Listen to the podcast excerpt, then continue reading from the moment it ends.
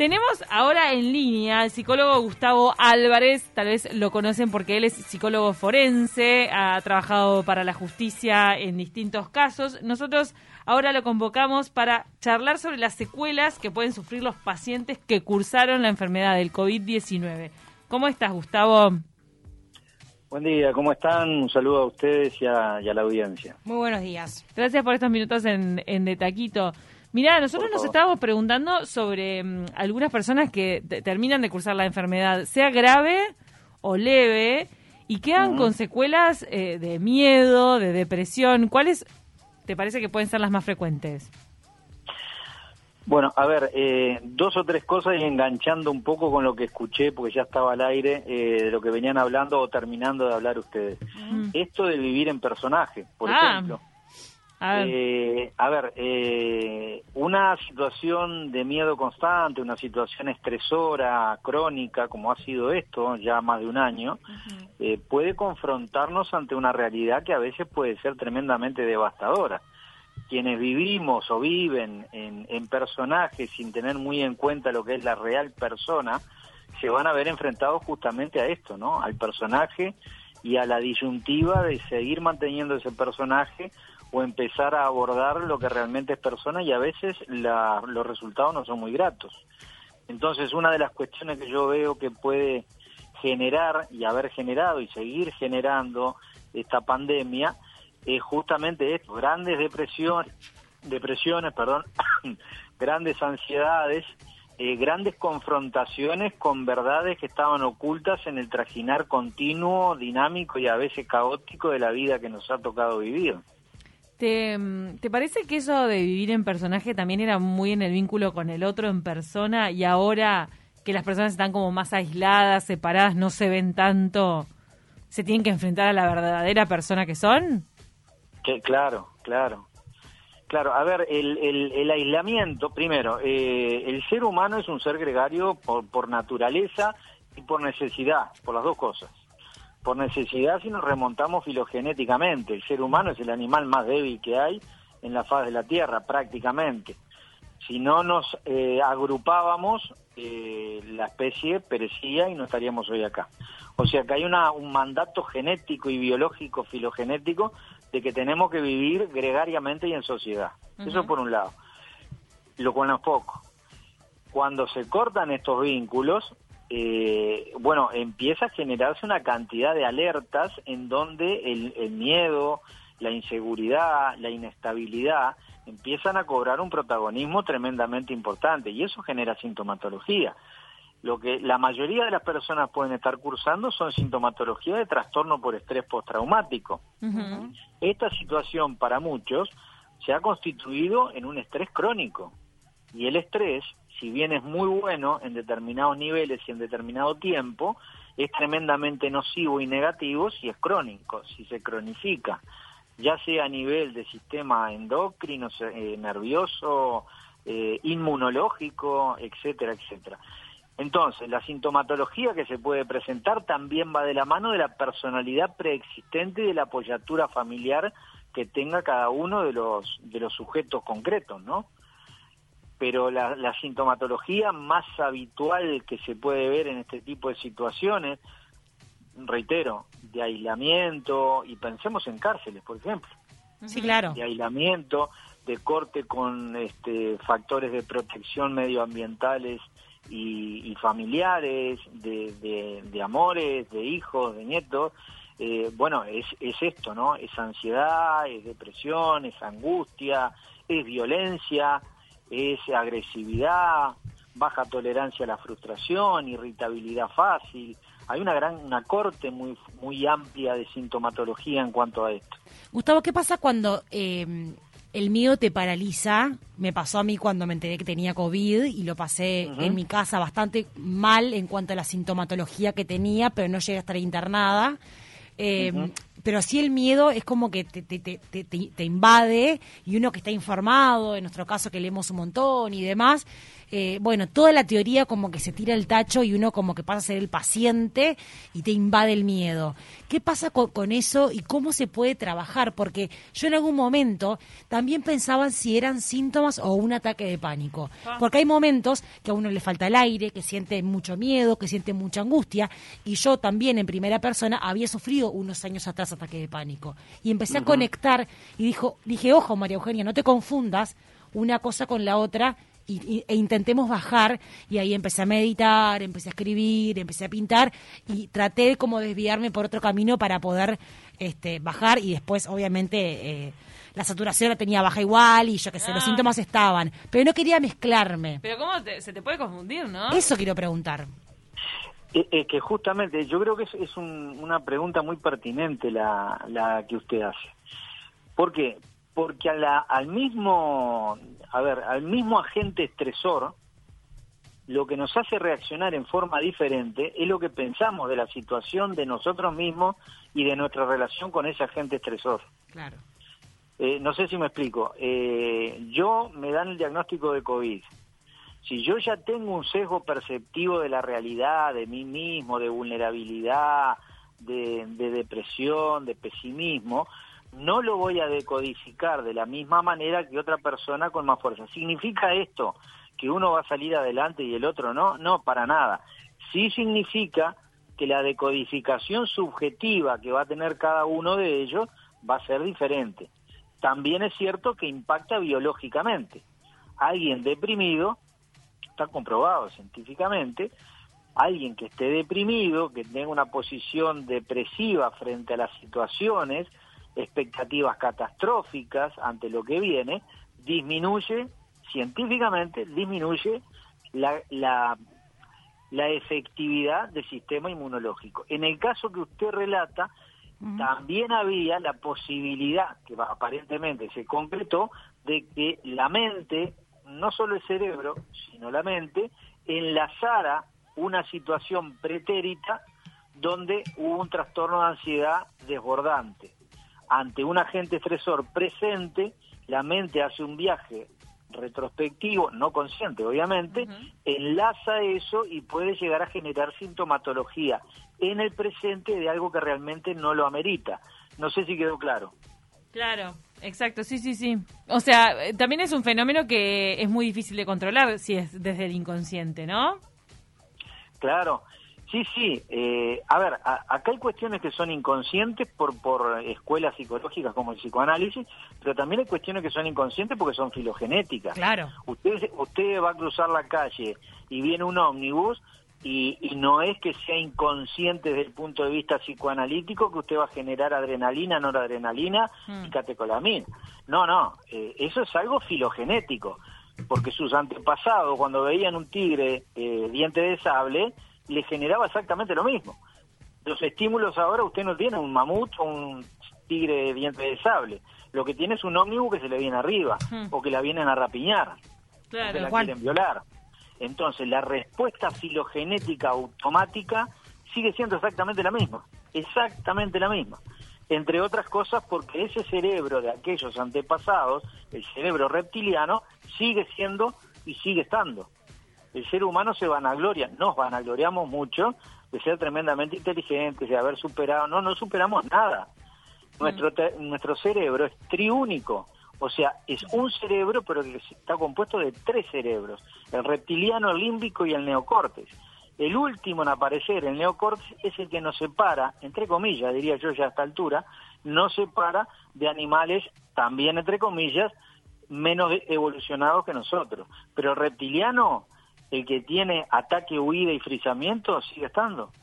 Gustavo, ¿qué tan frecuente puede ser la depresión o también puede ser em, agorafobia, o sea, miedo a salir? ¿Qué tan frecuente puede ser en las personas que ya pasaron por la enfermedad? Eh, a ver, son respuestas difíciles porque este, yo fácilmente eh, y condescendientemente, para quedar bien con la audiencia, podría decir sí o no. Mm. Eh, no es así, la ciencia es bastante compleja. Sí. De acuerdo a la personalidad que usted tiene, que forjó, a las experiencias que ha tenido, Una persona que ha tenido, eh, eh, tiene múltiples enfermedades, ha corrido riesgo de vida porque ha tenido cáncer, porque ha tenido trastorno de pánico, porque ha tenido comas diabéticos, etcétera, etcétera. Otra situación estresante la va a decodificar desde otro lugar. La subjetividad del ser humano hace que esto sea decodificado de diferentes lugares. De todas maneras, es cierto que pasado una situación de alto estrés, podemos generar determinadas sensibilidades algunos, miedos otros y fobias otros. Claro. Pero no le puedo dar una respuesta homogénea cuando Depende de cada caso. Claro, pero está bueno Es- tener en cuenta que no es por el COVID en sí, sino es por la situación extrema que viviste por haber tenido COVID y todo lo que tenés desde antes. Todas tus experiencias desde antes son las que te van a condicionar al después de la enfermedad. Mire, le, ¿O no? le pongo un ejemplo que, que es muy pueril, pero este tal vez grafique bastante mejor esto para la audiencia. Eh, yo tengo compañeros míos, amigos entrañables, que eh, se comunicaron en un grupo y dijeron, che, eh, tengo COVID, este, lo voy a matar tomando whisky. Y no tuvieron un solo síntoma. Lo único que tuvieron que perdieron el olfato, nada más. Hubieron otros también, misma franja etaria, eventualmente bastante similares en la actividad, actividad física, etcétera, etcétera, que cuando se enteraron que tenían COVID, realmente reaccionaron con un monto de angustia tremendo, con un miedo tremendo. Entonces, ¿en qué va? ¿Va en el vuelvo, vuelvo a lo mismo y me repito, ¿va en el agente estresor o es como nosotros aprendimos a decodificar la vida y las situaciones vitales que nos toca vivir? Va mucho por eso. Hay autores que desarrollan esto mucho mejor que yo y no, no es pertinente hacerlo acá en este espacio. Pero lo que nosotros reaccionamos es en función de lo que somos y de lo que creemos que somos, no estrictamente y únicamente por el agente estresor. Yo no reacciono al COVID por el COVID per se, reacciono al COVID sumado a mi personalidad, a mi manera de ver la vida, el pasado, el presente y el futuro. Ahora, hablando, Gustavo, de- del presente, ¿no? El aquí y el ahora, porque muchas veces pasa que nos disociamos de la realidad, que me parece que, que va de la mano con la ansiedad y con la vorágine que tenemos día a día.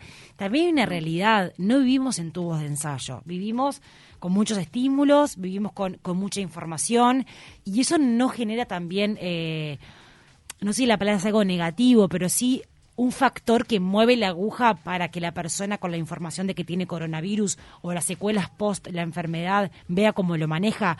Vemos casos de personas que se vacunan y se siguen enfermando. O sea, ¿qué pasa con la- el contacto que tiene el paciente, la persona con la realidad, con la información? Porque, repito, no vivimos en tubos de ensayo y la realidad nos afecta.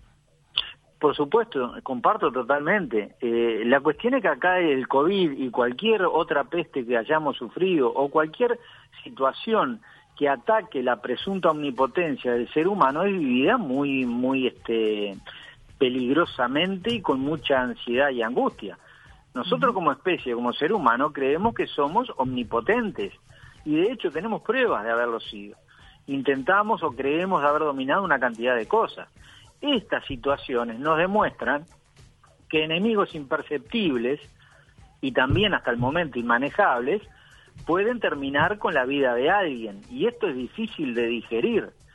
Y cuando estamos sobrebombardeados por información, a veces muy certera y pertinente, y otras tantas veces no tanto, entonces el ser humano dice, bueno, quiero que esto termine de una vez por todas y yo necesito que termine. A ver, la negación que mucha parte de la población, no solo uruguaya, sino en general mundial, el mecanismo de defensa, de negación, que es un mecanismo de defensa, decir, acá no pasa nada, esto es todo mentira, y bueno, y después la- las, las hipótesis conspirativas, y eso pero ya es una cuestión este, aparte y quedaría para otro programa, Sí. este, es un mecanismo de defensa de decir, bueno, no, yo no soporto esto, no soporto esta realidad, no soporto esta circunstancia de que eventualmente puedo llegar a morir, y entonces desestimo todo, niego todo, y esto es todo mentira, y yo soy invulnerable.